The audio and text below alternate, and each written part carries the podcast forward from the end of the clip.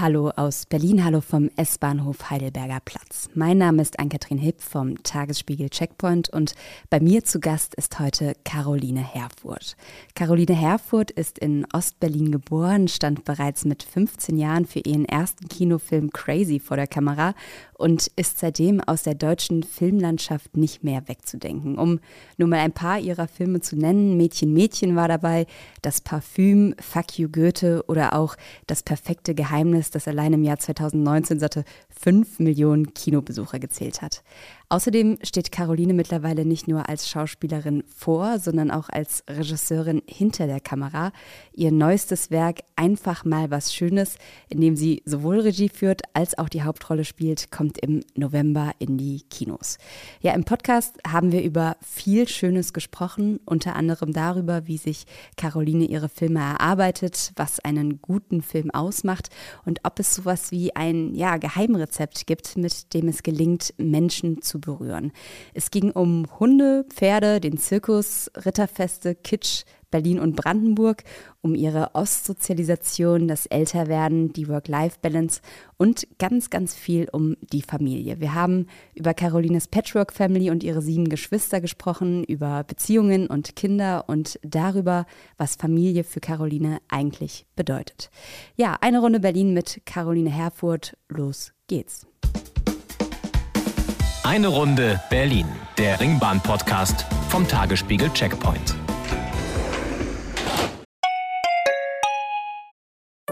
Hallo, ich bin Anke Mürre, stellvertretende Chefredakteurin beim Tagesspiegel. Vielen Dank, dass ihr unseren Podcast hört. Wenn er euch gefällt, dann probiert doch auch mal unsere digitale Zeitung aus. Als E-Paper oder Digitalabo auf tagesspiegel.de. Hier bekommt ihr täglich einen guten und verlässlichen Überblick über alles, was für euch wichtig ist. Aus Berlin, Deutschland und der Welt. Jetzt einfach gratis testen unter tagesspiegel.de/slash probieren. Wir freuen uns auf euch. Der Tagesspiegel aus der Welt, aus der Weltstadt. Nächste Station Hohenzollern-Damm. So, wir sitzen. Ja. Caroline. Ach so, wir fahren fangen Wir, schon wir, an wir reden, Wow, wow, wir fahren nicht nur Bahn, wir reden auch. Okay. Ähm, ja, schön, dass es geklappt hat. Ich freue mich total. Du hast dir hier die S-Bahn-Station hier ausgesucht, um zu starten. Warum ausgerechnet hier? Äh, hat ehrlich gesagt gar nicht so einen großen Grund, außer dass es gut auf der Strecke lag. Und ich es praktisch fand, hier erstmal anzufangen, weil wir sind ja sehr früh unterwegs. Und dann können wir eben erstmal die ruhige Ecke nehmen und mal gucken. Irgendwann wird es ja sehr voll wahrscheinlich. Ja, wahrscheinlich schon. Fährst du viel S-Bahn oder vermeidet man das irgendwie dann, um, wenn man auch ständig erkannt wird? Oder Ja, also ich habe irgendwann aufgehört, tatsächlich so ein bisschen S-Bahn zu fahren. Und bin dann viel Auto gefahren. Und jetzt gerade fange ich so an, so total umzusteigen. Also ich fange gerade wieder an, total viel S-Bahn zu fahren. Mir hilft natürlich die Maske total. Ich mag sie auch. Sie beschlägt natürlich jetzt gerade meine Brille, aber warte. Ähm, die hilft mir natürlich, die Maske extrem. Und ähm, äh, U-Bahn fahre ich jetzt auch mal viel. Ich mag das sehr.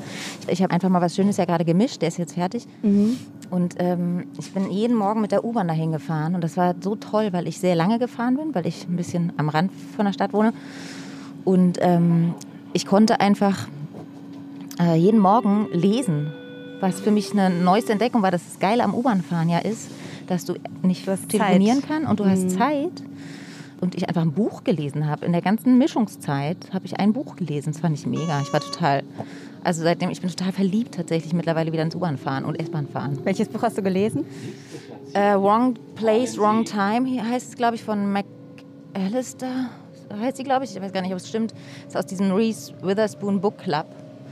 Äh, das ist so ein bisschen, da f- nehme ich mir ganz viele Tipps her und bestelle mir diese Bücher. Genau. Also, dass du Reese Witherspoon Fan oder weiß nicht ob Fan, aber dass du sie gut Auf jeden Fall findest, Fan. Ähm, habe ich mitbekommen. Ja. Dieser Book Club, was ist das genau? Oder Ja, die hat so einen Book Club, dass sie sozusagen immer so Bücher empfiehlt. Ähm, guck mal, wir können uns gleich drüber setzen, wenn dieser wahnsinnig niedliche Hund gleich weg ist. Ist der nicht süß? ja. Gott, ist der süß. Wo war ich stehen geblieben? Ähm, Ähm, bei dem Book Beim Club, Book Club von Reese immer- Witherspoon. Genau. Ja, Reese Witherspoon. Ähm, die ähm, stellt immer so Bücher vor. Ich glaube, die meisten hast ja dann immer die Verfilmungsrechte tatsächlich. Und deswegen bin ich mal total gespannt, weil du dann immer schon sehen kannst, wenn du das Buch gelesen hast schon mal, dann Was hast bald du kommt. Mhm. genau, dann hast man auch schon Genau, aber ähm, und da also gibt es verschiedenste Bücher. Manche sind so, ja, manche sind total nett und manche hauen einen total um. Also es ist echt immer so eine Überraschung. Welches hat dich umgehauen? Ähm, Eleanor Oliphant Will Be Fine. Das habe ich wirklich, also das erste Mal habe ich angefangen und dann am Anfang hat es so ein bisschen geschleppt und dann habe ich es wieder aufgehört und dann habe ich es nochmal angefangen durch einen Impuls von, von jemandem und ähm, habe es dann nochmal in die Hand genommen und dann habe ich es wirklich in anderthalb Tagen durchgelesen. Das hat mich völlig umgehauen. Kannst du drei Takte dazu sagen, worum es da Es geht, geht oder was um- dich umgehauen hat? Ja. Ja, einfach die Art und Weise, wie es beschrieben war. Die Figuren, die da drin vorkommen, sind sehr ungewöhnlich und natürlich auch das Thema. Also es geht einfach um ähm, traumatisierte Kinder, aber genau, die in der, in der Erwachsenenwelt dann sozusagen sich mit ihrem eigenen Trauma konfrontieren. Also ja, sehr. Jetzt weiß ich nicht, ob man das verstanden hat, weil hier ist immer so laut manchmal. ja, ich glaube, das versteht man dann trotzdem ganz gut. Okay. Ist- Ihr habt ja wahrscheinlich Erfahrung. Ja, ja wir fahren jetzt heute den ganzen Runde, die ganze Runde Ring sozusagen. Ich Ja. habe mich tatsächlich so ein bisschen gefragt, weil du ja auch, du bist in Berlin aufgewachsen und bist aber auch in sehr unterschiedlichen Kiezen, Bezirken aufgewachsen. Ich glaube, Dahlem, Pankow, Mitte, ist das richtig? Ja, ja Hohenschönhausen, Altlinike, Okay, also noch ein paar mehr. genau. Ob du nicht als Dahlem weiß ich gar nicht, aber Zehlendorf. ne? Meine Schule ist in Zehlendorf gewesen. Ist Okay. es Dahlem oder ist es Dahlem? Oh Gott, wahrscheinlich ist es Dahlem. Ich sehe da mal nicht durch. Steglitz, ja, nee, Dahlem ist schon Nee, noch mal eine Unterkategorie, glaube ich. Also Steglitz-Zehlendorf ist der aha, Oberbezirk, verstehe. aber jetzt machen wir nochmal. sowas weiß ich gar nicht. ähm, ich habe mich gefragt, ob du als Kind quasi schon so eine Art, weiß ich nicht, Berlin-Panorama dann irgendwie gesehen, erlebt. Erstaunlicherweise ja nicht so krass. Also dachte ich immer. Ich dachte immer, ich kenne alles. Heute zum Beispiel bin ich gerade wieder durch eine Gegend gefahren, wo ich jetzt noch nie war, glaube ich. Das finde ich das Irre an Berlin, dass du, ich habe mit 16, als ich dann eben die Schule gewechselt habe, ne? ich bin mit 16 nach Dahlem, Zehlendorf, Steglitz, was auch immer es jetzt ist, äh, auf die Schule gewechselt. Ich glaube, es ist Dahlem. Ähm, weil mein Abitur sozusagen in der Schule, in der ich war, in der Waldorfschule, noch nicht angeboten wurde. Das heißt, man muss entweder nach Kreuzberg oder nach eben Dahlem gehen. Und ich bin dann nach Dahlem gegangen, habe aber gewohnt in Hohenschönhausen. Das heißt, ich hatte jeden Morgen eine Antwort von anderthalb Stunden. Ähm, erst Straßenbahn, dann S-Bahn, dann U-Bahn und dann Bus. Ich hatte quasi alles drin. Ähm, habe ich auch nicht so lange gemacht. Ich bin dann in Prenzlauer Berg gezogen und dachte, das ist irgendwie näher dran. Stimmt auch nicht so ganz, aber war ein bisschen besser. Und äh, genau, da bin ich viel S-Bahn gefahren und viel rumgekommen. Und dort habe ich dann festgestellt, dass ich die ersten 16 Jahre meines Lebens in einem Drittel von Berlin verbracht habe oder so. Und eben dachte ich, weil ich schon so viel unterwegs war, also wie gesagt, mein Kinderzirkus war in Altklinike, dachte ich, boah, ich kenne ja eh schon alles, aber ist ja dann gar nicht so. Ne? Also hat mich auch ein bisschen, ähm, und auch immer wieder, also immer wieder gibt es Ecken, die entdecke ich und denke so, krass, hier war ich irgendwie noch nie. ja. Was würdest du denn sagen, ist Berlin für dich? Ja, Kann man das so sagen? Heimat, auf jeden Fall, meine Heimat. Ja, auf jeden Fall. Ich bin hier groß geworden, ich bin auch schwer aus Berlin wegzudenken, glaube ich. Also ich bin auch gerne mal nicht in Berlin, aber auch nicht zu lange dann. Du hast ja jetzt ein Haus auf dem Land gebaut. Ja. War das so ein Also bisschen auch äh. Großstadtflucht tatsächlich? Nö, nö, also man muss dazu wissen, dass ich in, auf diesem Land äh, und in diesem Ort, wo ich da jetzt ähm, zum Glück endlich dieses Haus bekommen habe, ähm, da schon meine halbe Kindheit verbracht habe. Also mit acht Jahren hat mein Papa und meine Stiefmama dort so eine kleine Baracke für 25 D-Mark im Monat gemietet, mit Plumpsklo im Garten und äh, äh, Ofenheizung. Also wir hatten da jetzt auch, ich glaube Strom gab es, doch Strom hatten wir. So genau, also es war sehr ähm, äh, basisch, ba- Base, Base, also Basiseinrichtung. Basiseinrichtung, genau. Genau, ähm, genau also und da äh, haben wir, habe ich einfach fast jede Ferien, fast jedes Wochenende verbracht, wenn ich nicht bei meiner besten Freundin in Mecklenburg war, äh, die auch dem Land gelebt hat habe ich immer so gependelt, entweder dort oder da an den Wochenenden oder am, am das heißt, ich war einfach schon immer auch auf dem Land. Und ich habe einfach irgendwann gemerkt beim Erwachsenwerden, dass mir das fehlt, so, dass man das ja dann irgendwann nicht mehr macht, weil man nicht mehr mit den Eltern jetzt am Wochenende ständig rausfährt. Genau, und ich wollte das einfach gerne wieder haben, diesen, dass man immer mal wieder oder ständig, immer wenn man Zeit hat, da raus kann. Und das habe ich dann irgendwann geschafft. Du hast, glaube ich, mal gesagt in einem Interview, dass deine Kindheit alternativ und frei ist. Ah ja. Oder frei war. Ja. Nicht mehr. Ja, nicht, jetzt nicht mehr. Jetzt, jetzt keine Kindheit mehr. Also war das auch Berlin? War das deine Familie? War das. Was war das? Alternativ und frei. Naja, also ähm, ich glaube, ich bin schon in einem Umfeld groß geworden, wo es jetzt nicht so wichtig war, Normen zu erfüllen. Also das war einfach nicht so äh, wichtig, sondern es war schon immer so, dass in meiner Familie, also erstens in der Familie, aber auch dann in der Schule, ich bin ja auf eine Waldorfschule gegangen, eher der Impuls bestand, zu gucken, dass man sich mit sich selber in Verbindung kommt und zu gucken, was ist so mein Weg und was sind so meine Wünsche und Träume. Also deswegen und Norm, ob man da jetzt an Normen spricht oder irgendeine Regel einhält. Also klar, gab es auch für mich Regeln, ne? so ist jetzt gar nicht natürlich, aber genau, das war einfach, mh, dadurch würde ich sagen, alternativ im Sinne von, man durfte sich immer seine Alternativen suchen, wenn die einen glücklicher gemacht haben. So. Und auch in der Schule, in dem Schulsystem, in dem ich groß geworden bin, ist das ja eher der Impuls zu sagen, was ist, was ist das, was ist deine Kraft und dein Potenzial, so als zu gucken, okay, du musst diesen Stundenplan bis dann dann ausfüllen. Das ist ja eher nicht so angelegt, zum Glück, in der Waldorfschule. Genau. Ähm, ja, und, und dann bin ich natürlich auch in einer Patchwork-Familie groß geworden. Ne? Das ist ja auch ähm, mittlerweile gar nicht, oder ich glaube generell gar nicht so die seltene Alternative zu unserem Familienmodell. ähm, Wie alt warst du, als deine Eltern sich getrennt also, haben? Ganz klein, ich kann mich da nicht Ja, mehr daran okay. erinnern, genau von Anfang an. Also es war, von an, also es war genau. immer quasi Nee, ich bin so, genau, ich war immer schon genau in einer ähm, alternativen Familie, wenn man das so nennen mag, aber mittlerweile ist es ja, glaube ich, die eher die äh, Norm. Du hast auch super viele Geschwister dadurch Ja. gehabt, oder? Sieben? Ich Genau, weiß- wir sind sieben- insgesamt acht. Ja, okay.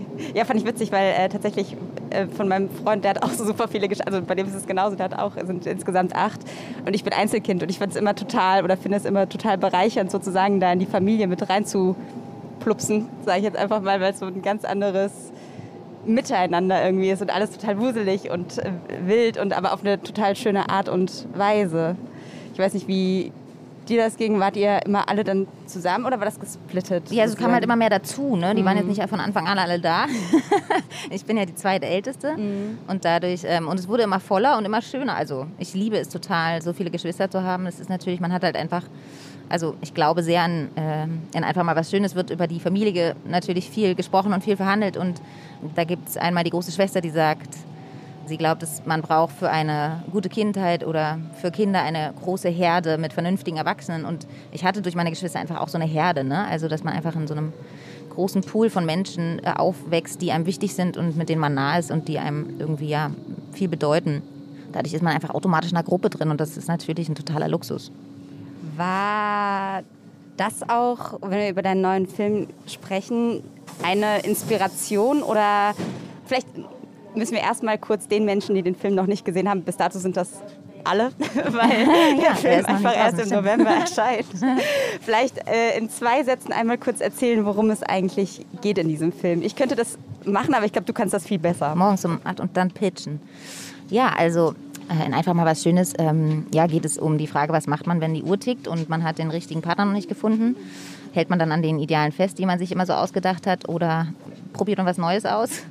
Genau, also Carla ist kurz vor der 40 und merkt, dass ihr Leben noch nicht dem entspricht, was sie sich immer gewünscht und vorgestellt hat und entscheidet sich eben nicht mehr auf den Partner zu warten, auf den perfekten, sondern das allein in die Hand zu nehmen und sich allein ein, ein Kind zu machen, sozusagen, allein eine Familie zu gründen. Und ähm, unerwarteterweise haben plötzlich alle eine Meinung dazu, die ganze Familie, die Nachbarn, die Schwestern, die ganze komplizierte Familie um sie herum, mit der sie dann auch ganz schön ineinander gerät und dadurch auch mit, ihrer eigenen, mit ihrem eigenen emotionalen Rucksack, den sie so durchs Leben trägt. Und dann trifft sie auch noch ausgerechnet zum ungünstigsten Zeitpunkt den sehr viel zu jungen Ole, der noch ganz andere äh, Pläne hat im Leben. Und ähm, ja, der wirft ihre Familienplanung nochmal ganz schön durcheinander.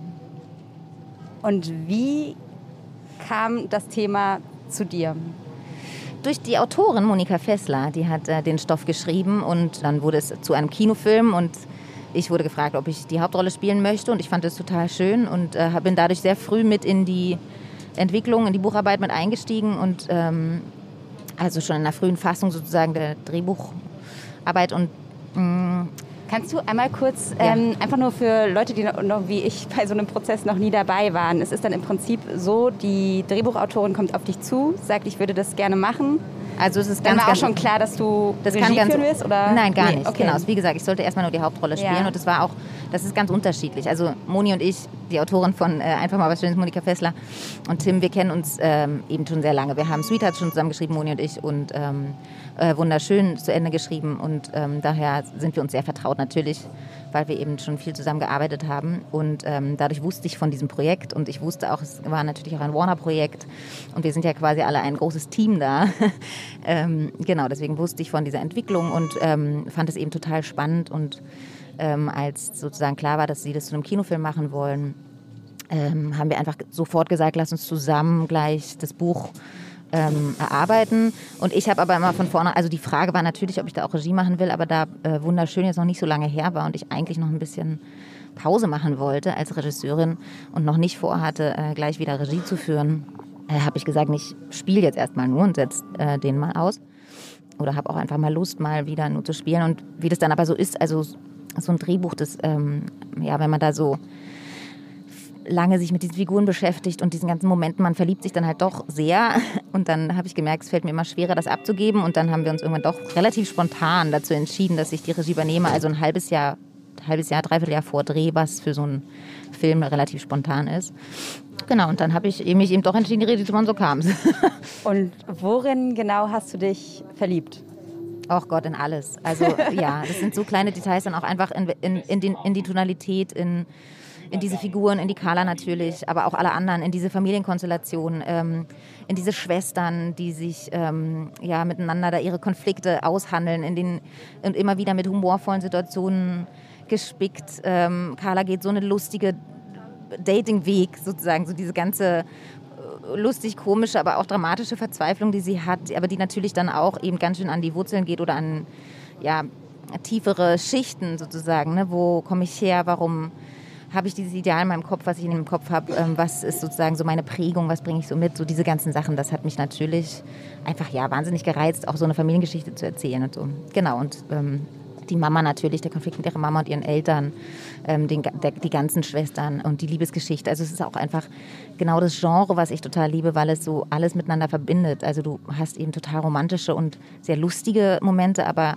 gerade einfach mal was Schönes, ähnlich auch schon wie wunderschön da gibt es immer mal wieder Momente, die einem ganz schön nahe gehen. So. Und das, ähm, ich mag einfach diese Kombination total. Ich finde es total schön, äh, sehr komische und, und ähm, ja, absurde Momente erzählen zu können und in einem gleichen Film eben dann aber auch so richtig ja, tief zu gehen, ohne die Figuren zu verlieren. Und diese Tonalität war einfach in diesem Film. So, und deswegen wollte ich das gerne machen.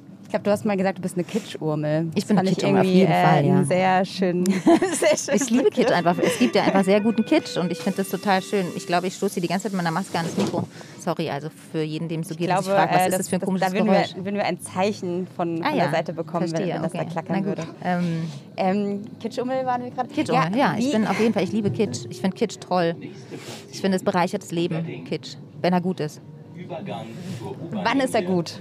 Wann Kitsch gut ist, wenn, mhm. er, wenn er ehrlich ist. Also ich glaube, der Boden drunter, der emotionale Boden unter dem Kitsch, der muss ähm, ehrlich sein und der muss auch äh, nicht ängstlich sein sozusagen vor dem, was dann eben auch wehtun kann. Ne? So, also ich glaube, also zum Beispiel ein SMS für dich, der Verlust, ähm, den die Clara dort erlebt hat, der ist ja echt und den benutzt man auch nicht nur, sondern den Trauerweg, den sie geht, der ist ja trotzdem auch da und trotzdem kann man auch auf diesen ernsthaften Böden Kitsch und auch Komik aufbauen. Und das ist einfach etwas, was ich total gerne mache beim Geschichtenerzählen.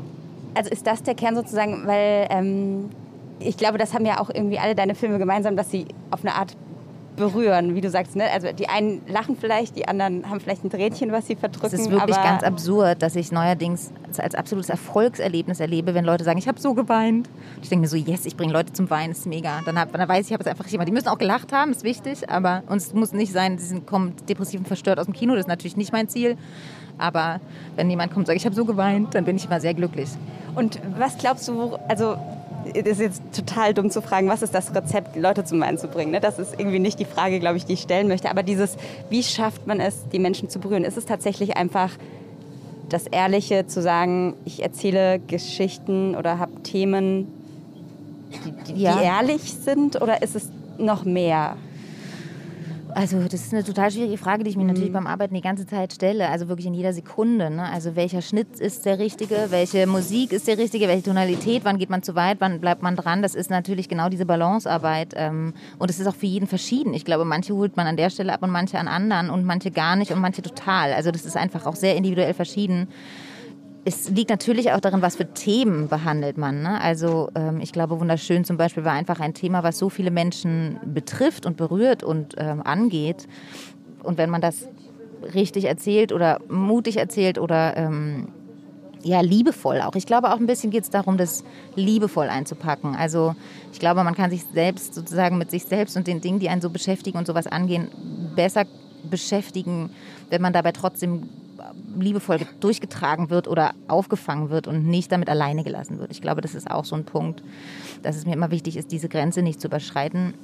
Ja, ich glaube einfach, das ist, eine, ist, wirklich super schwer zu beantworten. Also es ist was, was, was man und was auch nicht immer funktioniert. Ne? Also mal so, mal so. Es hat einfach wahnsinnig viel mit dem Momentum zu tun. Wann macht man diesen Film? Wann kommt er raus? Wie kommt er raus? Mit welchem Paket und so weiter und so fort. Also ich glaube, das ist gar nicht so einfach zu beantworten. Aber natürlich ähm, glaube ich total daran, dass es Themen gibt, die Menschen einfach angeht und berühren. Und wenn man die mm, sich ja auch nicht ängstlich anguckt, sondern da genau, also wirklich hinguckt, dann ähm, und ja, dann glaube ich, kann es funktionieren. Ich glaube auch ein großes äh, Rezept, ähm, Rezept, Zutat ist sozusagen, ähm, wenn man viele Menschen, also ich bin ja nicht die Einzige, die diese Geschichte baut, sondern es sind ja sehr, sehr viele Menschen. Ich mache es ja nicht alleine. Und Wie viele sind da so in einem Team? Kann man das abschätzen, plus minus? Also wenn man alle mit dazu nimmt, die ganze Postproduktion, das Marketing-Team, alle sind wir bestimmt 80 bis 100 Leute.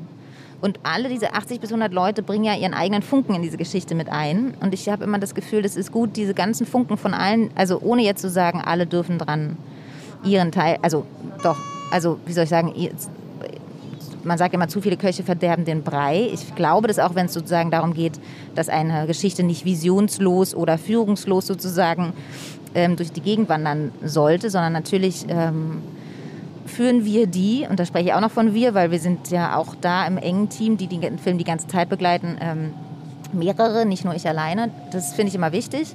Also Autorin, Autor, ähm, Editorin, ähm, ne? also alle Produzenten. Wir, wir sind ja wirklich sehr eng und sehr lang mit diesem Projekt beschäftigt. Aber auch alle anderen Menschen, die über eine Zeit immer wieder dazukommen in den verschiedensten Phasen, bringen eben sowas ein. Ich habe immer das Gefühl, es ist gut darin, durchlässig zu sein, weil gerade wenn es so Themen, um Themen geht, die, wo, von denen ich glaube, dass es viele Menschen bewegt, ähm, kann es immer bereichern, dass sie sozusagen ihre eigenen Erfahrungen und ihr eigenes Futter und ihre eigenen emotionalen Sachen so mit einbringen. So. Oder dass sie sozusagen wie in diese Geschichte mit eingefangen werden. Ich glaube, so dieses, dass es immer voller wird äh, von allen Emotionen, die sozusagen da so rumfliegen. Ähm, ich glaube, das ist auch wichtig, ja, damit es viele Menschen berühren kann. Wie sammelt man denn solche Funken ein? ähm, ja, also natürlich kriegt man einfach wahnsinnig viele Impulse auf jedem in jedem Moment des Weges, auf jeder Strecke. Also sei es von den Darstellern natürlich, äh, eben allen äh, Editoren, ähm, die Komponistin, äh, auch die Postproduktion. Also jede kleinste Note, die man einfängt, hat immer was mit eigener Erfahrung, eigenem Geschmack zu tun.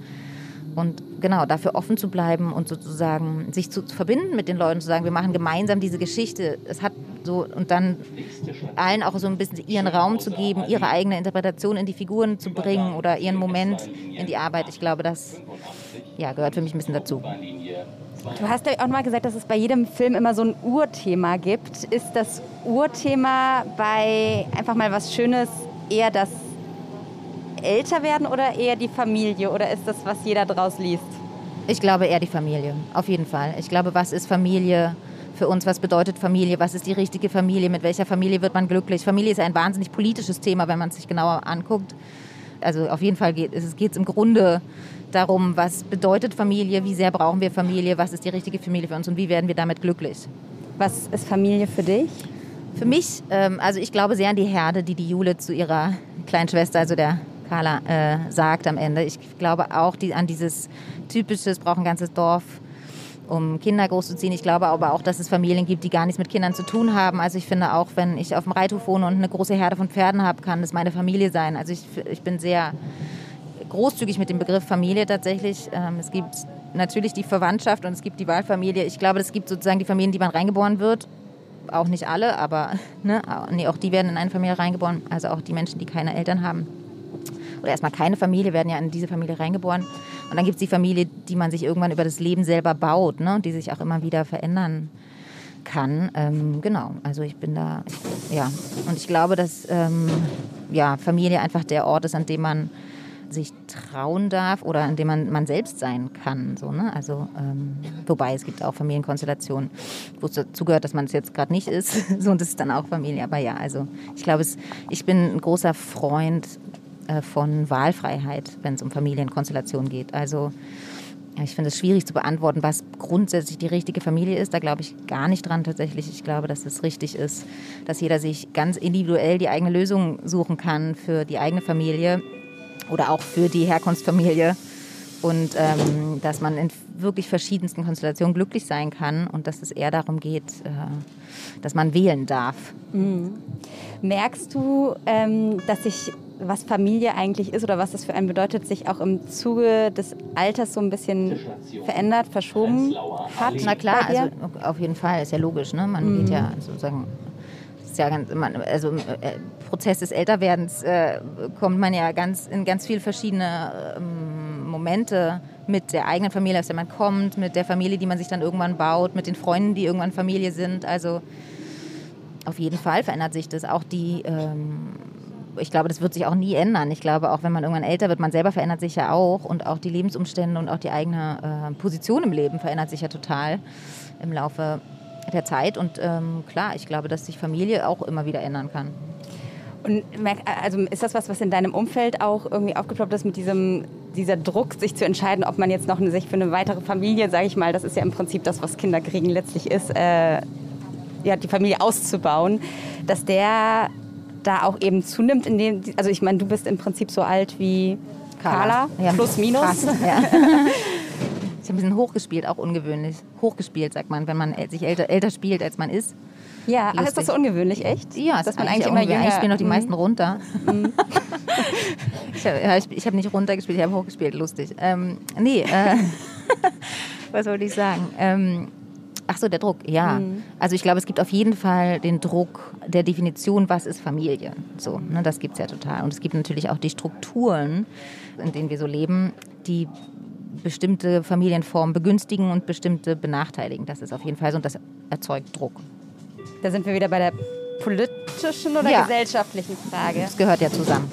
Also politisch ist ja gesellschaftlich, oder? Im Zweifel immer, ja. ja. Aber äh, genau, aber man könnte natürlich ja auch über solche Dinge wie äh, Ehegattensplitting, das wäre jetzt natürlich das sehr politische. Genau, ne? da gibt es ja ähm, verschiedenste Strukturen. Ne? Genau. Das ist jetzt, also, aber es geht ja durch das Gesellschaftliche ins Politische. Das ist ja einfach so seltenst andersrum, glaube ich. Aber ähm, also so würde ich es jetzt mal behaupten, aber es ist natürlich auch nur eine These. Und ähm, Genau, das heißt, es hat ja einfach ganz zwingend was miteinander zu tun und was sozusagen als politische Maßnahme dann oder welche Strukturen dann bestehen, äh, ja, das gibt ja unterschiedlichste Situationen da. Ja.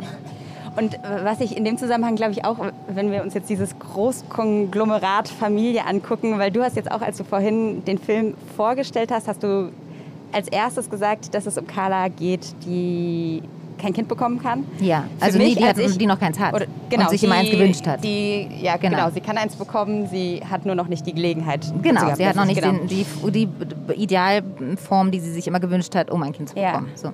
Und für mich war irgendwie, glaube ich, aber ich weiß gar nicht, ob nur ich das so gesehen habe, aber dieser zweite ganz große Strang war eigentlich auch das Verhältnis von Carla zu ihrer Mama. Genau, zu ihrer eigenen Familie. Zu ihrer also eigenen Familie, genau. genau. Und mhm. auch da nochmal die, die Verbindung zu der Mutter. Und da will jetzt gar nicht so viel verraten, aber es geht ja im Prinzip auch um die große Frage, wie eng bleibt man sozusagen, wie, wie eng lässt man vielleicht die Nabelschnur oder koppelt sich dann auch irgendwann los, um ein eigenes Leben zu leben. Genau, ich habe immer gesagt, ähm, im ganzen Prozess der Arbeit habe ich immer gesagt, es ist sozusagen wie so ein zweites Erwachsenwerden. Also so Erwachsenwerden 2.0, wenn man die eigene Familie gründet, dass es dann auch nochmal darum geht, nicht nur grundsätzlich erwachsen zu werden, was man ja eh schon mal gemacht hat, so. man hört ja irgendwie auch nicht richtig auf damit. Ähm, sondern dass man nochmal sich von den Bildern, die man vielleicht mitbekommen hat und von denen man geprägt hat, erstens mit denen konfrontiert wird, womit wurde ich eigentlich geprägt, ne? von, mit was für Familienbildern, eben was für einen emotionalen Rucksack trage ich eigentlich mit mir rum und was macht es mit mir jetzt und wie schaffe ich es auch, mich davon zu lösen und eigene Bilder aufzubauen, eigene Familienbilder, eigene Wünsche, eigene Ideale. Also ist es wirklich meins, das Bild von Familie, was ich habe? Ist es wirklich das, was mich glücklich macht? Oder ist es etwas, was ich vielleicht eben auch als ein Ideal mitbekommen habe oder als eben ein Druck oder eine Aufgabe oder was auch immer. Ne? Und wie selbstständig und eigenständig bin ich eigentlich da drin, meine eigene Familie oder in, dann auch insgesamt mein eigenes Leben zu gestalten oder wie sehr hänge ich da eben noch emotional in der eigenen Prägung der eigenen Kindheit. So. Und das ist so ein bisschen diese Auseinandersetzung, die Carla mit, ihrer, mit ihren Eltern hat, mit ihrer Elternkonstellation, mit ihrer Mutter hier in dem Sinne auch und auch mit ihren Schwestern. Ne? Also dass sie einfach sich grundsätzlich in ihren Beziehungen sozusagen wie neu aufstellt. Und ich glaube, das ist etwas, was in diese Lebensphase tatsächlich dann nochmal reingehört, als würde man nochmal so einen Schub eigenes Erwachsenwerden oder nochmal so ein Loslösen erleben. Hast du das zweite Erwachsenwerden auch bei dir so ein bisschen Also ich habe auf jeden Fall gemerkt, dass man zwischen 30 und 40 nochmal ganz anders erwachsen wird und nochmal irgendwie anders mit sich selbst umgeht und nochmal ganz anders die Verantwortung fürs eigene Leben übernimmt. Das auf jeden Fall. Ich merke zunehmend, dass, ähm, also ich liebe meine Eltern sehr, aber dass diese ganze Auseinandersetzung mit Kindheit und Eltern und allem, wie man eben geprägt wird, auch irgendwann aufhört und dass es plötzlich mehr darum geht, was mache ich eigentlich, so wie gestalte ich es jetzt eigentlich bis hierhin okay und jetzt habe ich ja auch noch natürlich eine Beziehung zu den Eltern und die pendelt sich dann irgendwann ein oder man hat dann irgendwie, man verändert sich ja auch immer mal wieder und so, ne? man ist irgendwann so okay. Es wird ja auch eine neue Beziehung zu den Eltern, wenn man plötzlich ein eigener erwachsener Mensch ist, sozusagen, ähm, verändert sich ja auch die total. Und ich merke tatsächlich, jetzt so vor der 40, dass ähm, ja auch das sozusagen mh, ja eigenständiger wird sozusagen ne? und natürlich unabhängiger. Also je älter man wird, desto unabhängiger wird man natürlich auch von seinen Eltern und dadurch wird es eine andere Beziehung. So. Auch zu den Geschwistern tatsächlich. Also ich finde auch die, die Geschwister, äh, auch da verändern sich die Beziehungen, weil auch die werden groß. Also noch nicht alle. Ich habe ja bei mir sind sie ja ganz schön verteilt, aber auch da sozusagen ist es total schön zu erleben, wie sich dann eben Beziehungen auch ähm, entwickeln und verändern und so. Bist du sehr eng mit deinen Geschwistern? Ich bin sehr eng mit meinen Geschwistern, ja. Ich, wir sind eine große Truppe. Aber auch die haben ein eigenes Leben und so. Man trifft, also ich, ich fände es noch schöner, wenn wir uns noch öfter sehen. Da bin ich fast ein bisschen halt die älteste Schwester und so ein bisschen am, wann können wir alle mal wieder zusammen an einem Tisch sitzen und so. Also ich äh, bin auch schon manchmal, glaube ich, eine nervige große Schwester, weil ich so ein bisschen ähm, immer alle am liebsten um mich rum habe, so. Aber genau. Ich glaube, da gibt es äh, schlimmere, nervige ja, Angewohnheiten, als die Menschen zu versammeln. Naja. Aber würdest du das sagen, aber es gibt auch ähm, Päckchen sozusagen bei deinen Eltern, die du abgeworfen hast in dem Zusammenhang? Also nicht jetzt Elternpäckchen, aber quasi emotionale Päckchen, Also gemerkt bestimmt, hast, wir alle haben ja sozusagen Mhm. Sachen, die wir immer mitnehmen. Ich glaube, keine Eltern machen alles perfekt so, das ist ja logisch. Ähm, und genau, auch ich bin sozusagen damit groß geworden und ähm, jetzt daraus groß geworden, so ähm, auf jeden Fall. Aber ja, also trotzdem bin ich insgesamt total froh sozusagen um, um meine Kindheit und meine Beziehung zu meiner Familie tatsächlich. Herzlich willkommen zu Tatort Berlin, dem True Crime Podcast des Tagesspiegels. Ich bin Sebastian Leber. Und ich heiße Katja Füchsel. Es geht um Körperverletzung, um Entführung, aber auch um Mord und Totschlag. 77 Jahre lang hat sich ein Justizbediensteter aus Berlin nie was zu Schulden kommen lassen, bis er nach fast 40 Jahren glücklicher Ehe seiner 78 Jahre alten Frau ein Kissen aufs Gesicht drückt und sie tötet.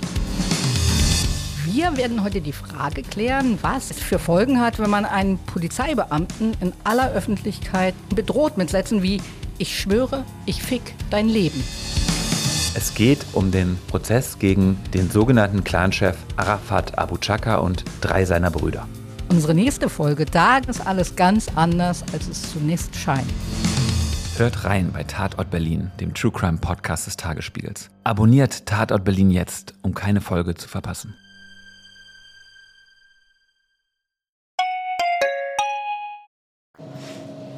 Du hast eben gesagt, das 40 werden ist jetzt auch nochmal, ich habe mir ist aufgefallen, als äh, ich jetzt in der Vorbereitung Interviews gelesen habe, dass es super viele Interviews zu deinem 30. Geburtstag gab irgendwie. Ja? Und also was heißt super viel, aber schon einige, die sich damit meinst, es beschäftigt kommt was auf mich haben. zu jetzt, wenn die 40 Ja, kommt? Jetzt, jetzt werden die Presseanfragen äh, sich häufen. Nein, aber ich habe mich gefragt, wirklich, weil du in mehreren Interviews über diesen Prozess auch gesprochen hast. Ne? Wie verändert sich das Leben irgendwie von der 30? 29 auf die 30? Ich werde jetzt auch weil ich nächstes versucht Jahr habe, irgendwas 30. zu antworten. Was kann ich denn jetzt darauf sagen? Was passiert mit der 30? Äh, Keine Ahnung, warte mal, irgendwas.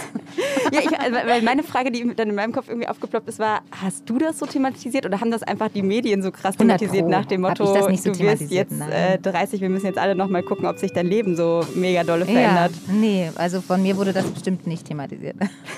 Ich habe nur gelernt, dass du deinen Schrank ausgemistet hast. Das habe ich tatsächlich, ja. Das war auch ein total cooler Prozess. Ich habe tatsächlich äh, angefangen, weil ich war immer so, ich hatte jetzt nicht so meinen eigenen Stil, muss ich sagen, so was Klamotten angeht, auch nicht unbedingt den eigenen Geschmack. Ich habe mich damit noch nicht so viel auseinandergesetzt. War nie so meine, meine äh, ja, da lag meine Konzentration noch nie so drauf. Und dann habe ich ja Unterstützung bekommen von meiner wahnsinnig tollen Stylistin Lena Zimmermann. Und die hat dann mit mir den Schrank ausgeräumt tatsächlich. Und es blieb nur noch ein Drittel, nee, ein Viertel übrig von allen Sachen. Weil ich sozusagen so gemerkt habe, bin ich das wirklich oder habe ich das mal in irgendeiner Zeitung gesehen und fand das auch einen coolen Look? So habe ich es dann immer geshoppt. Ob das was mit mir zu tun hatte oder überhaupt zu mir passte, habe ich ehrlich gesagt nie so richtig geguckt. Oder man dachte halt, wahrscheinlich liegt es auch am Schauspieler sein. Ich kann ja im Prinzip alles irgendwie mal sein, da reinschlüpfen, da reinschlüpfen in die Rolle und die Rolle. Aber wie gesagt, und dann habe ich so angefangen, so mein eigenes zu suchen da drin. Und seitdem äh, kaufe ich tatsächlich auch anders ein. Ich ziehe mich auch fast nicht mehr um. Ich ziehe Sachen dreimal an, hintereinander. genau. Und 30 geworden. Jetzt ja, ist die, schon vorbei jetzt eine jetzt Weile. Ist ein jetzt ist die 30 vorbei. um. Jetzt kommt bald die 40. Jetzt ist das wieder, bevor jetzt alle Mal anderen gucken, ob fragen, jetzt alle wieder ich jetzt fragen, einfach wie mal sich- vorher. ja, wie hat sich dein äh, Leben verändert? Was ist, Ist mit der das so 40? Was ein, macht das? also ist das jetzt nochmal so ein, der nächste Abschnitt? Oder? Es wird mir gesagt, ich bin ja tatsächlich noch zu weit entfernt, um das wirklich zu spüren. aber es 38 wird- bist du, Genau, richtig? ich bin jetzt 38, Ja. auch vor fünf Monaten gerade geworden. Also Alles jetzt noch Gute nachträglich. Ich habe noch, Dankeschön, weil her, anderthalb, hier, hier, Frankfurter Allee kenne ich übrigens. Hier bin ich ständig ausgestiegen, hier hat meine beste Freundin gewohnt. Deine beste Freundin Meine hat hier absolute gewohnt? beste Freundin hat hier gewohnt, ja. und Frankfurter aber nicht mehr hier? Nee, nee, nee, nee, nee. Auch schon groß geworden mittlerweile. Ist auch jetzt noch nicht 40, aber auch dann demnächst irgendwann mal. Haha. Naja, nee, was wollte ich sagen? Also ich finde der Älterwerden richtig schön, muss ich sagen. Ich finde, man hat immer weniger Angst, man selbst zu sein, finde ich jedenfalls. Ich kann immer besser äh, herausfinden und wissen, was, ich, was mir so gut tut und was ich mag und was ich nicht mag und was ich nicht, auch nicht mehr mache. So, ich finde, man kann auch viel besser Nein sagen, was ich super finde. Man kann auch viel besser Ja sagen, was ich auch richtig gut finde. Ähm, und die Dinge, die man sich dann überlegt zu machen, die macht man dann auch wirklich. Das finde ich richtig toll. Außerdem, also ich finde, man entspannt sich tatsächlich mit dem Alter. Das finde ich eine richtig tolle, also mir geht es jedenfalls so, tolle Entwicklung. Ich will auf keinen Fall nochmal 20 sein. Das fand ich sehr anstrengend. Ja, hier Frankfurter Allee, Wahnsinn. Ich muss mal ganz kurz hier rausgucken. Sehen wir was, was, äh, was wir den ZuhörerInnen mitteilen müssen? Hinterhöfe, die ich immer gesehen habe. Ich bin hier lang gefahren und habe immer diese Hinterhöfe gesehen. Es gibt gar nicht so wahnsinnig viel zu beschreiben. Es ist halt Berlin, ne? Die S-Bahn fährt äh, an Hinterhöfen lang. Hier gibt, sind viele neue auch dazugekommen, wie man, ist auch typisch Berlin. Also werden viele neue Häuser gebaut. Die gab es früher noch nicht. Das da zum Beispiel ist Neues, kenne ich nicht. Ähm, aber ich mittlerweile. Kannst du das hier noch nach Jahreszahlen einordnen, Um was Gottes da Willen, da war? um Gottes Willen. Nee, ich war auch jetzt, oh, guck mal, da gibt es Thai-Boxen. Ähm, ja, also da hinten ähm, sind wir langgelaufen mit Hund. Meine beste Freundin hatte immer einen Hund, darum Was- habe ich sie sehr beneidet. Sie hatte einen ähm, wie heißt die, Australian Shepherd, Mhm. aus Versehen aber. Super kluger, super lieber Hund. Wie kriegt man aus bin Versehen einen Australian Shepherd? Ja, irgendwie war das jetzt nicht bewusst ausgewählt und dann war es plötzlich diese Superrasse, die aber auch sehr anspruchsvoll ist. Aber die war toll. Ich habe sowieso alles, was ich über Tiere gelernt habe, eigentlich von meiner besten Freundin gelernt. Auch Pferde und so, das war auch so ihr Ding und die hat mich da auch mit hingeschleppt. Aber das Pferd, da müssten wir jetzt noch eine Weile fahren. Das ist ein bisschen weiter weg. Ähm, genau, hier ist Ostkreuz. Da bin ich auch viel lang gefahren. Auch manchmal in die andere Richtung. Dann, wenn man nach Altlinike fährt, kommt man Ostkreuz vorbei, ne?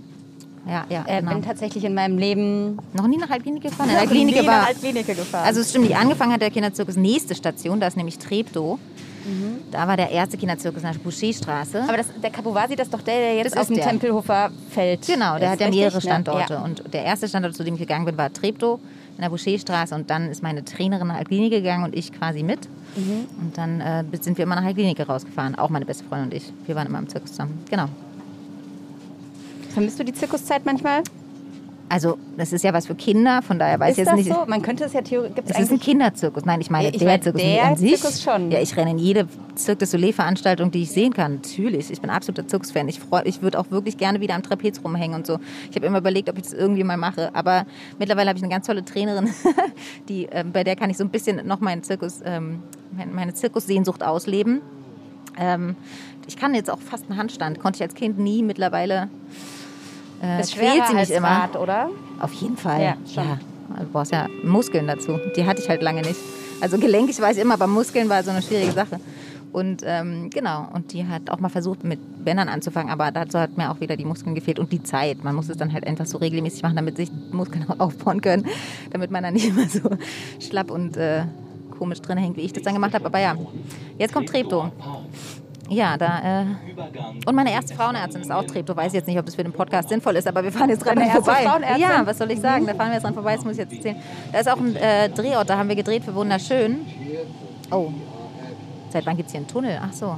Ah ja, okay. Ja, Frauenärztin tatsächlich ist ja in Berlin auch so ein bisschen ein Kampf, weil man Ja? einfach, ich hab, also ich habe den Eindruck, als ich das Ich erste Mal gedacht, dass eine ich im gesucht habe, Podcast mal dass bei es super schwierig ist. Ah, okay. quasi freie Plätze bei Frauenärztinnen zu finden, aber das ist vielleicht auch nochmal ein anderes Thema. Ja, das ist. Ähm, An dieser Stelle Verweis auf unseren da Podcast hinten war meine Günther. Mischung. Warschauer Straße. Da hinten ist äh, die Basis. Da haben wir quasi Postproduktion gemacht und da habe ich gemischt. Bin ich jeden Tag vor ein paar Wochen hingefahren. Und hier haben wir gedreht, wunderschön. Da ist sozusagen das Shooting am Ende, wo die Emilia, die Julie, äh, ihren Zusammenbruch hat. Das haben wir hier gedreht, ja. Und ich bin hier mal joggen gegangen. Ich habe hier gewohnt am Weichselplatz nämlich. Ähm, das ist hier noch ein Stück äh, rein da Gibt es einen Bezirk, in dem du noch nicht gewohnt hast? da lacht sie nur.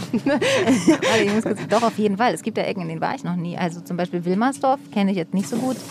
Ähm, ähm, Steglitz kenne ich jetzt, naja, so Teile von Steglitz kenne ich, aber Lichterfelde habe ich auch noch nicht gewohnt. Ähm, ja, so Reinickendorf? Reinickendorf habe ich nicht gewohnt. Spandau habe ich nicht gewohnt. Neukölln habe ich gewohnt. Äh, Kreuzberg habe ich auch gewohnt. Pankow habe ich auch gewohnt. Prenzlauer Berg habe ich gewohnt. Mitte habe ich gewohnt. Wo ist denn Äh, Berlin am schönsten? Oh Gott, das ist ja schwer zu beantworten. Das Schöne an Berlin ist ja der, der, der, das, äh, die Mischung. Die Mischung ist das Schönste. Aber ich merke, dass ich, auch, vielleicht es auch was mit dem Älterwerden zu tun, haben, dass ich mittlerweile ruhig mag. So mitten in der Stadt wohnen könnte ich tatsächlich, ist nicht mehr mein Ding. Aber war es, glaube ich, auch noch nie, um ehrlich zu sein. Wenn ich nämlich dann mal, also es stimmt nicht, ich bin in Mitte groß geworden, aber Mitte war damals ja noch was ganz anderes. Das muss, also es war einfach hinter der Mauer und dann kurz nach der Mauer war es jetzt noch nicht so voll wie heute und auch irgendwie ganz anders. Ähm, Alexanderplatz und so ist schon auch meine Heimat, aber hier im Treptower Park bin ich immer joggen gelaufen. Bis hinten zum Plenterwald. Und wenn man hier weiterfährt, kommt man zur ähm, Ernst Busch, Schöne Weide. Da bin ich zur Schule gegangen, also in die Uni. Genau. Wo war ich stehen geblieben? Ähm, ja, also aber die Mischung ist schon schön, ne? dass man sozusagen beides haben kann in Berlin. Also du kannst ja sozusagen im Grün wohnen und das Gefühl haben, du bist irgendwie nicht in der Stadt und dann, oder es gibt es ja auch in Berlin irgendwelche Häuser, wo du das Gefühl hast, es ist so ruhig. Also diese Stadt ist, glaube ich, da sehr einzigartig, dass du in der Stadt nicht zwingend merkst, dass du in der Stadt bist. Also es einfach so Ecken gibt und dann ähm, ist es wahnsinnig grün. Das liebe ich alles sehr, ja. Merkst du auch, äh, dass nicht nur du älter geworden bist, sondern auch Berlin? Also dass sich Berlin einfach wahnsinnig verändert hat. Äh, ja. Wahnsinnig verändert hat. Also ich, es ist tatsächlich so, dass wenn ich an meine Heimatorte fahre, wo ich wirklich groß geworden als Kind, also Hunschenhausen und eben Mitte, dass ich das kaum wiedererkenne. Also es ist tatsächlich ähm, ganz anders geworden und so dieses typische, man kommt nach Hause und alles ist so wie immer, gibt es bei mir einfach nicht. Aber das haben ja viele Ostberliner als ja, Baustein sozusagen in ihrer Biografie, dass dieses typische, man kommt nach Hause und alles ist gleich und hier verändert sich nichts, dass es einfach nicht da ist. So weil sich einfach natürlich wahnsinnig verändert hat. Mitte ist ja wirklich kaum wieder zu erkennen. Also ich bin in der Almstadtstraße groß geworden. Ich weiß noch, wie nach dem Mauerfall die ganze Straße voll lag mit dem Ostgeld. Ja, das ist jetzt, also keine Ahnung, meine Bibliothek da vorne an der Ecke war mal gegenüber der Volksbühne, schräg gegenüber war immer so eine Bibliothek, da habe ich Stunden verbracht, Comics gelesen und alles. Ich weiß nicht, was da jetzt drin ist. Leider nicht mehr die Bibliothek. Es war wirklich ein ganz toller Ort. Ja, aber ist jetzt sehr anders auf jeden Fall. Würdest du dich als Ostdeutsche identifizieren? Teils, teils. Also ich bin auf jeden Fall ostdeutsch sozialisiert, das ganz sicher, durch meine Familie und meine Eltern. Ähm, ich habe ja das ostdeutsche Schulsystem nicht mehr mitbekommen. Das heißt, viel an, ich sag mal, ideologischer Prägung ist einfach an mir vorbeigegangen, weil Du warst ich, fünf, ich war als fünf, als die Mauer gefallen ist. Genau, das heißt, ich habe keine Pioniere mehr mitbekommen. Ich habe nicht den Unterricht mitbekommen. Ich weiß nicht, was da sozusagen alles so, das habe ich alles gar nicht mehr mitbekommen. Und auch dieses ganze, was gab es zu essen und was nicht, habe ich alles nicht mitbekommen. Dafür war ich zu klein. So, also Was hast du mitbekommen? Genau, also ich habe einfach mitbekommen, ähm, das ist eine gute Frage, ehrlich gesagt. Also was ich auf jeden Fall mitbekommen habe, ist, dass Frauen und Männer beide gearbeitet haben. Ne? Und dass mein Vater auch den Abwasch gemacht hat. Und so diese ganze Rollenaufteilung, dass die im Osten bestimmt schon anders war, als sie im, im westdeutschen Gebiet noch war. Also diese traditionelle Aufteilung, die war tatsächlich aufgebrochener. Ähm, einfach total selbstverständlich war, ähm, dass in allen Berufen auch Frauen vorzufinden waren. So, das war einfach diese Bilder, mit denen man groß wird, sozusagen, und die man ja auch äh, unbewusst inhaliert und mit, die einen ja auch total prägen. Das ist tatsächlich ähm, für mich total normal gewesen. So, also meine Großmutter hat immer gearbeitet. Ähm, so. Also das war total selbstverständlich. Aber auch das Gefühl, dass man nicht alles machen darf, was man möchte. Also meine Mama hat, durfte halt nicht den Beruf ausüben oder das studieren, was sie eigentlich wollte. Und das hat sie dann nach der äh, ähm, Wende auch tatsächlich direkt getan. Also Was hat wollte sie gerne machen? Sie wollte? Psychologie studieren und das durfte sie nicht in der DDR. Und nach dem Mauerfall war es das, was sie sofort gemacht hat. Also auch das habe ich als sehr junges Kind mitbekommen, dass wenn du einen Wunsch hast, ähm, dann kann man den auch später noch umsetzen sozusagen. Ne? Also man muss sich nicht aufhalten lassen. Ähm, genau, kann sich neu definieren später. Ja. Gibt es bei dir noch einen Wunsch, der sich spät umgesetzt hat oder den du noch umsetzen möchtest, irgendwann später? Ähm, muss ich mal drüber nachdenken. Ich würde äh, gern, ist jetzt ein bisschen nicht so ganz auf dieselbe Liga zu setzen, vielleicht wie das, was meine Mama gemacht hat. Muss Aber es ja nicht. Ich würde gerne mal ähm, ein, ein Pferd haben, unbedingt. Das traue ich mir jetzt noch nicht zu, weil jetzt schaffe ich gerade so den Hund. Aber, ähm, Balu. Balu, mein Balu, genau. Aber ähm, genau, ich würde wahnsinnig gern irgendwann wieder mehr mit Pferden zu tun haben. Aber dazu muss ich weniger arbeiten. Passiert das denn irgendwann, weniger arbeiten? Ja, also ich mag meinen Beruf ja wahnsinnig gerne. Ich liebe den tatsächlich sehr. Also ich finde das ganz interessant, weil ich glaube, so, das ist bestimmt auch den letzten zwei Jahren geschuldet und allem, was da so mit sich kam. Also so eine Pandemie zu erleben als Gemeinschaft sozusagen ne? oder als Welt ähm, und jetzt natürlich auch nochmal diese erneute Kriegssituation.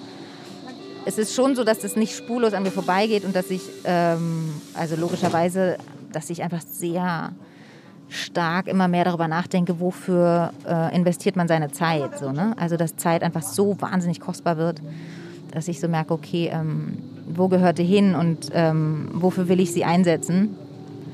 Und wie gesagt, ich liebe meinen Beruf wirklich sehr, aber ich merke auch, dass ich dieses Leben, was nicht der Berufsteil ist, unbedingt mehr ausbauen möchte. Also ähm, wirklich einfach mit Freunden abhängen und eben zum Beispiel reiten und so. Das ist tatsächlich das, was ich jetzt vorhabe, noch mehr zu schauen. Aber es ist natürlich auch so, dass ich ähm, äh, ja, Stoffe habe, die ich wahnsinnig gerne machen möchte und diese Balance hinzukriegen. Das müssen wir alle irgendwie gucken. Aber ja, ich merke, dass dieses, ähm, also diese Generation, die jetzt sagt, sie möchte ihr, ihre, ihr Leben nicht mehr mit Arbeiten verbringen, sondern eine bessere Balance kann ich total gut nachvollziehen. Und ehrlich gesagt schließe ich mich da an, auch wenn ich, glaube ich, ein bisschen zu alt bin. Für die Generation denke ich mir einfach, das will ich auch. Also finde ich eine super Idee, zu gucken, wie kann man ähm, das, ähm, da eine bessere Balance schaffen zwischen Privatleben und Beruf. Ja, ich glaube, das Gegenargument, wie man sich das viele Arbeiten selbst auch ein bisschen schön redet, ist ja immer, also was du auch gerade sagtest, es macht einem ja auch total Spaß. Es ist nur eben natürlich, Ja, wenn man das eine macht, ist das andere eben nicht immer im, auf dem gleichen Level möglich. Genau, auf sozusagen. jeden Fall. Ja. Es ist tatsächlich aber bei mir ein bisschen schwer zu sagen, weil natürlich viele Menschen, mit denen ich arbeite, sind meine Freunde. Ähm, und das und bei mir ist, also natürlich ist Arbeit manchmal auch wahnsinnig anstrengend und gerade wenn man dreht, ist man ja immer so wie so in einem Ausnahmezustand, ne, wo nichts flexibel ist. Es muss dann jetzt so stattfinden, ansonsten kostet es sonst wie viel Geld und so. Das ist ja immer dann gar nicht so. Ähm, Genau, aber diese Ausnahmezeiten sind ja eigentlich selten und den Rest, also ich meine, ich sitze dann acht Monate mit meiner Editorin und wir sind mittlerweile auch befreundet ähm, im Schneideraum. Es ist einfach eine wahnsinnig schöne und sehr, sehr lustige Zeit. Es ist jetzt nicht so, ne, also das, und natürlich ist es auch Arbeit, aber deswegen, also wenn ich sage, ich liebe meinen Beruf, dann ist es tatsächlich, also das ist eine leidenschaftliche Beziehung zu diesem Beruf. Es geht auch gar nicht anders, weil sonst könntest du nicht zwei Jahre mit demselben Stoff verbringen und in jedem Detail nochmal drehen und nochmal drehen und nochmal drehen. Also einfach mal was Schönes war es am Ende jetzt schon so, dass ich immer dachte, oh Gott, jetzt heute nochmal gucken. So, weil man hat den irgendwann dann halt auch 30 Mal gesehen oder so. Ne? Also es ist schon... Ähm, man muss diese Figuren und diese Stoffe schon sehr, sehr lieben, auch um in, im Detail so um sie zu kämpfen. Ne? Also du, weil ich will ja dann auch wirklich jeden Moment begleiten und richtig haben und dass er stimmt und irgendwo dann kann man den und den Song nicht verwenden, in den man sich aber schon so und so verliebt hat und dann braucht man einen neuen und also so. Also es ist schon, äh, ja, ich liebe den wirklich sehr, sehr, diesen Beruf. Äh, trotzdem liebe ich es auch, ähm, auf Ritterfeste zu gehen oder eben reiten zu gehen. Auf oder so. Ja, Ritterfeste? ich liebe diese Feste. Ich finde, das Geilste am Herbst sind diese ganzen Märkte und dieses ganze Zeugs. Kartoffelfest, ich meine, wer hat sich das ausgedacht? Das ist doch mega. Kartoffelfest ist doch immer in der Domäne Dahlem. Es gibt in auch. Diedersdorf eins und in Spandau gibt es sowas auch, glaube ich, und in Oranienburg und so. Also es gibt ja einige Orte in Berlin, wo man so Kartoffeln ernten kann. Kartoffeln ernten kann und auf Ritterfeste gehen. Ich finde sowas alles mega. Ich bin da zu, oder im Zirkus. Das ist so ein bisschen. Bin ich ja eigentlich auch nerd. Hey, Tempelhofer Feld. Ich war noch nie auf dem Tempelhofer Feld tatsächlich. Ach stimmt, ich war einmal im Kabovazi im Tempelhofer Feld. Aber sonst war ich noch nie Was? auf dem Tempelhofer Feld. Ja, absurd, ne? Ich, ich sehe das Kannst nur du aus dich der dann als S-Bahn. Berlinerin bezeichnen?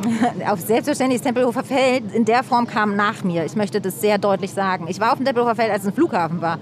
Bist du da noch weggeflogen, Ich bin dann mal weggeflogen, ja, nach San Sebastian in so einer kleinen Minimaschine, als ich noch geflogen bin damals.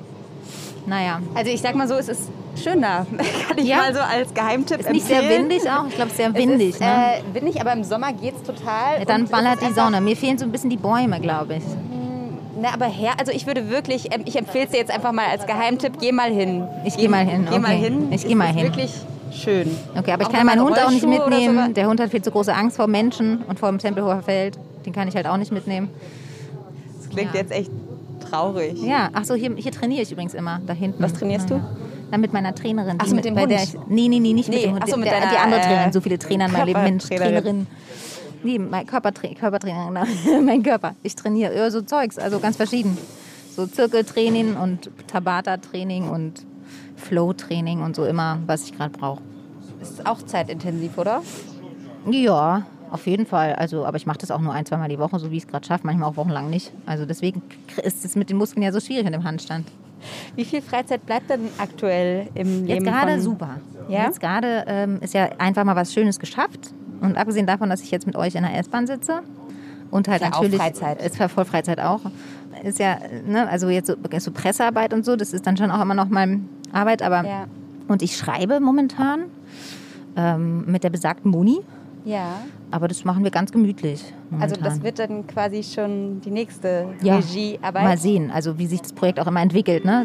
Wir sind noch ganz am Anfang, aber ja, eine Option. Kannst du schon ein Subthema verraten? Gar nicht. Nein, okay. Nein, viel Ja, zu früh. Okay. Ähm, Will ich auch noch nicht. das ist noch viel zu also- empfindlich. Das kann man tatsächlich noch nicht machen. Da muss man erst mal schon- schwanger gehen. Wenn man sich jetzt auch die letzten Jahre anguckt, ich meine, du hast jetzt vier Regiearbeiten relativ direkt hintereinander gemacht. Jetzt quasi direkt das nächste Projekt. Da ist Pause nicht so richtig, also Na, ist nicht ja so richtig nach quasi. Pause. Ne? Also jetzt, ich äh, arbeite jetzt halbtags quasi.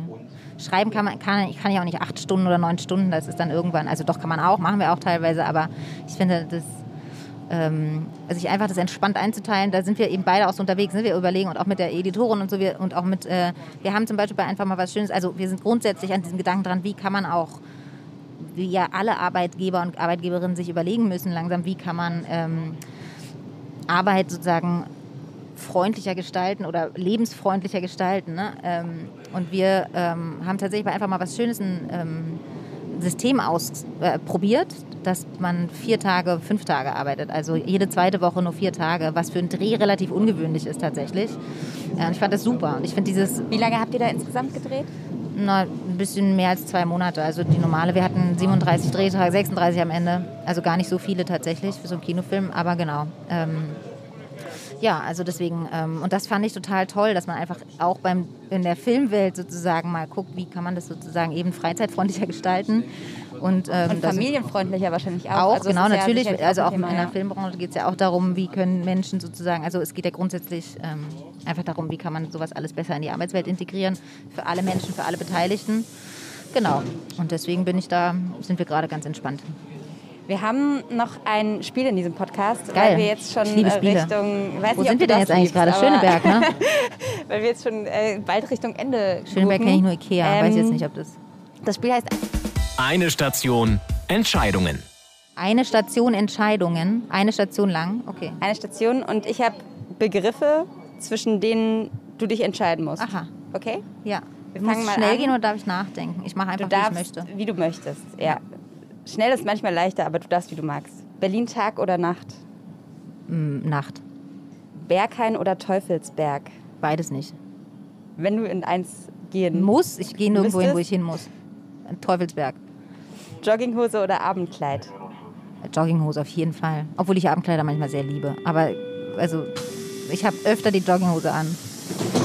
Goethe oder Schiller? Ich Weiß ich nicht, ist mir egal. Schiller. Stadt oder Land? Die Mischung macht's.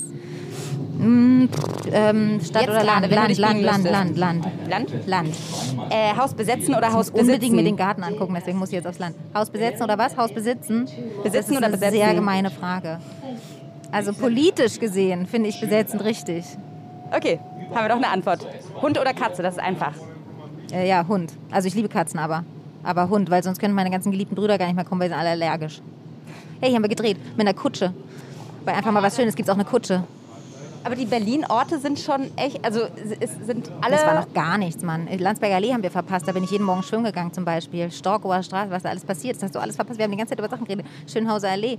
Schönhauser Allee ist auch so ein Ort. Prenzlauer Berg, da bin ich ja groß geworden. Egal. Du. Also Vielleicht müssen wir einfach noch mal noch mal fahren. Wir müssen einfach eine noch Runde mal fahren. fahren. Beim nächsten Film. Ähm, Jetzt bin ich komplett aus dem Konzept gekommen wegen der Kutsche. Ähm, Entschuldigung. Macht nichts. Ich auch damals mit der Kutsche. Hat mich auch aus dem Konzept gebracht. Da, da kam der Kitsch raus bei dir. Ja, ne? da ist zum Beispiel hier, das ist eine der Kitschnoten, auf jeden Fall. Sie verliert auch einen Schuh, es gibt auch ein Schloss mit ich habe irgendwann Feuerwerk. auch mal gesehen, dass der Guck mal, hier Lieblingsfilm... ist eine Meerjungfrau. Gucke, die haben es auch mit dem Kitsch, ich sag's dir. Und die hat sogar rote Haare. Wo sind wir denn hier? Schöneberg, jetzt. Schöneberg. Schöneberg. Und Schöne und das Biest ist, glaube ich, einer deiner Lieblingsfilme. Lieblingsfilme. Ich ja weiß, auch wenn, ich, wenn ich den Kitsch. Soundtrack höre, weiß ich, an welcher Stelle des Films wir gerade sind. Ich liebe ihn. Die beste Stelle ist, wenn er kommt und sie von den Wölfen rennt. Völlig bescheuert. Überhaupt nichts mit Emanzipation zu tun. Furchtbar. Bin ich, hat mich leider geprägt, der Film. Inwiefern, Muss vielleicht auch mal drüber nachdenken. prägt so ein Film dann? Naja, wenn dass man den mit neun Jahren nie, also einmal die Woche sieht und immer, ich musste immer sparen. Eine Woche hat meine Mama bezahlt, eine Woche musste ich von meinem Taschengeld bezahlen. So bin ich, ich weiß nicht, ich war neunmal in diesem Kino und die VHS habe ich zum, zu Weihnachten geschenkt bekommen und die habe ich dann immer geguckt. Ich glaube 40 Mal, hab ich, ich bin abends damit eingeschlafen, mit so den einem Text Biest durchzugehen sozusagen. Nee, nee, nee, um Gottes Willen, also jetzt komm. Nein, nein, ich war ja neun, aber mit so, hab so den Text durchgegangen, dann bin ich immer, ich bin immer irgendwann im Dorf eingeschlafen, also relativ schnell. Ja, die Schöne und das Biest, ja. Weiß auch nicht. Winter oder Sommer? Nicht, dass ich mir jetzt immer nur so Biester aussuche. Was? Winter oder Sommer? Ähm, boah, schwer. Die Sommer sind so heiß. Ich bin kein Mensch. Ich bin echt so Frühling, Herbst. Warum gibst du mir nicht Frühling oder Herbst? Okay, ich gebe dir Frühling. Frühling. Komm, das finde ich ein gutes Argument. Frühling. Das hat noch nie jemand gebracht. Ja. Frühling oder Herbst. Frühling. Okay. Finde ich beides geiler als Winter oder Sommer. Und früh, also bei mir wäre die Reihenfolge Frühling, Herbst, Sommer, Winter. Okay. Ich schwitze lieber, als dass ich friere. Aber Tom- beides scheiße. Hm, Entschuldigung. Hanks Ja. oder Jennifer Aniston? Guck mal, jetzt bin ich schon wieder so am Labern, dass wir noch nicht mal in zwei Stationen geschafft haben. Tom Hanks oder Jennifer Aniston? Jennifer Aniston. Äh, Das war Nachos oder Popcorn? Schnelle Nachos auf jeden Fall. Ich hasse Popcorn. Laut oder leise? Kommt drauf an, zu welcher Zeit. Manchmal braucht man das und manchmal braucht man das. Also wirklich, ich finde es falsch, nicht laut zu sein, wenn man es braucht und nicht leise zu sein, wenn man es braucht, finde ich genauso scheiße. Das ist jetzt eine schwierige Entscheidung. Äh, laut oder leise. Momentan habe hab ich voll den Luxus, leise sein zu können. Also bin ich jetzt gerade leise. Reden oder zuhören? Lieber zuhören, wirklich. Ich rede so viel die ganze Zeit. Das ist ganz anstrengend. die ganze Zeit muss ich über mich reden. Ich finde Zuhören super. Ich hab's ja, weiß ja von mir schon alles. Ich will lieber das andere wissen. Zeit stillstehen lassen oder Zeit reisen können? Äh, Zeit reisen können. Vergangenheit oder Zukunft? Auf jeden Fall Zukunft. Realistin oder Optimistin? Äh, pff, Optimistin. Und Übergang Herz oder Kopf? Linie 9. Auch so eine Mischung, aber mehr Herz. Und gilt das für den Menschen, für die Schauspielerin, für die Regisseurin Alles, oder für immer alle drei? alles. Ja, voll das Gesamtpaket. Aber in, in verschiedensten Bereichen würde ich unterschiedlich antworten tatsächlich. Du hättest mir vorher sagen müssen, als was ich antworten soll. Das wäre wahrscheinlich Erzähl immer mal. anders ausgefallen. Das frage ich ja jetzt. Du kannst sozusagen den Nachtrag einreichen. Okay, also wenn wir jetzt, naja, hm, ist auch eine schwierige Sache. Also als Regisseurin, nee, entscheide ich meistens auch mehr mit dem Herz als mit dem Kopf, muss ich gestehen. Ähm, hm. Ja, wahrscheinlich ist es doch das Gesamtpaket. Was war Mensch, Regisseurin, was gibt's noch? Was bin ich noch? Du bist auch, du bist wahrscheinlich ganz viel, was ich jetzt auch nicht genannt habe, aber äh, auch Schauspielerin. Ach, Schauspielerin, stimmt, das bin ich auch noch. Ähm, ach so, Schauspielerin. Ja, nee, wahrscheinlich würden sich die Sachen nicht so doll unterscheiden, die Entscheidungen. Nö. Merkst du denn, Wo sind wir denn jetzt? wir sind Gibt's jetzt, irgendwas zu erzählen? Ist nicht so meine Ecke hier. wir sind jetzt, glaube ich, bayerischer. Ah, ja, nee, Platz. das ist nicht so meine Ecke tatsächlich. Ah, dann Magst du sind das wir jetzt gleich Oktoberfest? Ja, wir sind gleich Da. da. Nee, das Oktoberfest ist jetzt nicht so meins, muss ich gestehen. Aber Rummel, ich liebe Rummel. Also wenn ich auf dem Oktoberfest wäre, dann würde ich nicht im Bierzelt hocken, sondern würde auf diese ganzen Dinger gehen. So, so Vergnügungspark liebe ich. Tivoli in Dänemark, also im, im also Kopenhagen, finde ich mega geil. Will ich unbedingt hinfahren. Und eine ganze Woche jeden Tag aufs Tivoli gehen. Ich Dann haben wir doch schon einen Ding. Plan für die freie Zeit, äh, ja. wenn sie irgendwann mal ja, kommt. ich habe viele Pläne für die freie Zeit. Also ich habe ja jetzt freie Zeit und die nutze ich auch. Ich will auf jeden Fall nach Dänemark fahren. Ins Tivoli. Und nochmal zu Astrid Lindgrens wäre halt so toll. Wer das noch nicht kennt, Ich kenne es noch nicht. oh, muss man unbedingt hinfahren. Das sind quasi alle Astrid Lindgren-Geschichten. Wie ist Disneyland nur von Astrid Lindgren? Und auf Schwedisch. Ist wirklich sehr hübsch. Und da kann war man ich schon als auch, Kind und jetzt schon noch mal als Erwachsener und ich will auch noch mal hinfahren. Und das ist aber auch tatsächlich so ein Kinder, also das ist so eine Na, alle, die halt Astrid. Lindgren-Geschichten lieben, so ja genau. Aber da gibt's alles. Also ja, ich liebe halt wie gesagt so ein Zeugs. Ist jetzt kein gutes Ende, ne? Scheiße. Sind wir jetzt schon da? Heidelberger Nein, Platz. sind, das ist, A, es ist ein super Ende und B, würde ich aber noch mal fragen, in wel, wenn du in die Zukunft reisen würdest, in welches Jahr du gerne reisen würdest und wie du dir dieses Jahr vorstellst. Naja, ach so. Ähm, ich will auf jeden Fall in ein Jahr reisen, wo, wo alle Menschen gleich sind. Ich hoffe, dass wir das erreichen werden. wenn du. Ich weiß nicht, wann es ist. Also die UN hat ausgerechnet irgendwas mit 86, 2086. Aber da sind nur Männer und Frauen gleich. Ob das dann auf alle Menschen zutrifft, weiß ich nicht. Und wer weiß, was jetzt noch alles passiert. Aber wahrscheinlich dann das Jahr und mal gucken, ob es geklappt hat und was wir dazu machen mussten, um das zu erreichen. Ich weiß aber nicht, ob die Leute, wenn man dann zurückreist, wieder auf einen hören. Diesen Film Don't Look Up, habt ihr den schon gesehen? Kann man ja auf all diese Dinge anwenden. Sehr lustig. Ja. Also, und auch nicht. Das ist jetzt kein gutes Ende. Guck mal. Ah, Wir denken, du, du kannst äh, dir jetzt in den nächsten zehn Sekunden, in denen wir aussteigen, Ja. ein super Ende überlegen, wenn du magst. Ich bin nicht, ich bin nicht so gut. Also ich mache ja Filme und da kann man immer so ewig lange Sachen schreiben und dann nochmal drüber nachdenken und dann nochmal schreiben und dann kann man das spielen und dann kann man das nochmal spielen, wenn man es noch. Und ich bin so ein, ich mache so ganz viele Takes, ähm, weil ich denke immer total gerne ganz lange über Sachen nach. Und, ähm, Übergrübelst du? Nö, gar nicht. Aber ich grübel gerne. Doch, also nee, übergrübeln mache ich auch nicht gerne. Aber ähm, ich grübel gerne und probiere nochmal rum und gucke es mir nochmal an. Deswegen war ich nie so, Theater war nie so meins. Da ist man ja jetzt sofort, obwohl da probt man auch, aber nee. Also deswegen mit dem äh, kurz mal spontan schnelles Ende, da müssen wir Nora fragen. Nora Tschinner? Ja, die ist da, die ist die Bank dafür.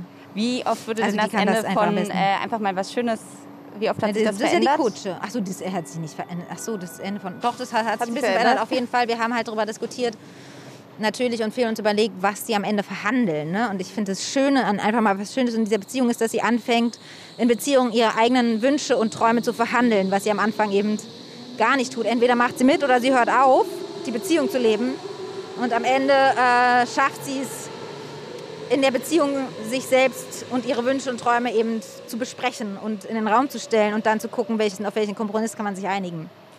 Jetzt brauchen wir noch ein Ende. Das war doch ein Wann schönes hast- Ende mit dem Kompromiss im Einigen. Ach so, ja, nee. Wann hast du denn das letzte Mal einfach mal was Schönes gemacht? Das ist jetzt eine, die billige Frage, aber Also jeden Tag.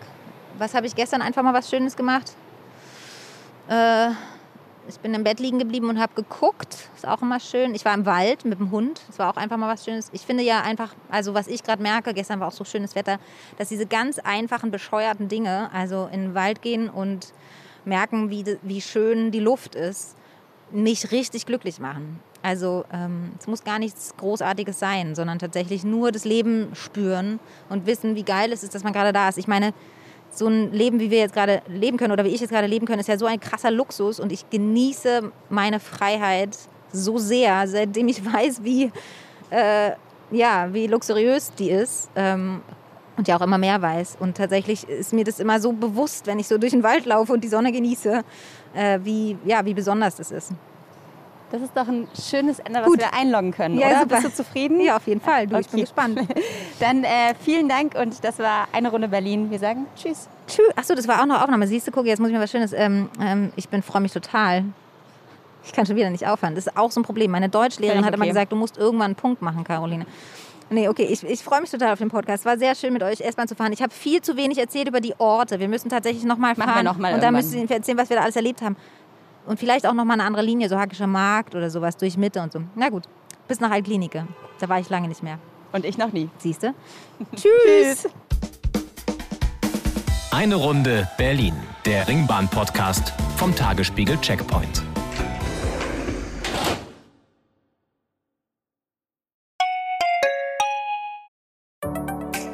Hallo, ich bin Lorenz Marold, Chefredakteur beim Tagesspiegel. Wenn Ihnen unser Podcast gefällt, testen Sie doch gerne auch mal unser E-Paper oder unser Digital-Abo mit allen Inhalten von tagesspiegel.de. Wir sind rund um die Uhr für Sie da, damit Sie wissen, was wirklich wichtig ist. In Berlin, in Deutschland und international. Sie können unser Angebot jetzt gratis testen unter tagesspiegel.de slash probieren. Der Tagesspiegel aus der Welt, aus der Weltstadt.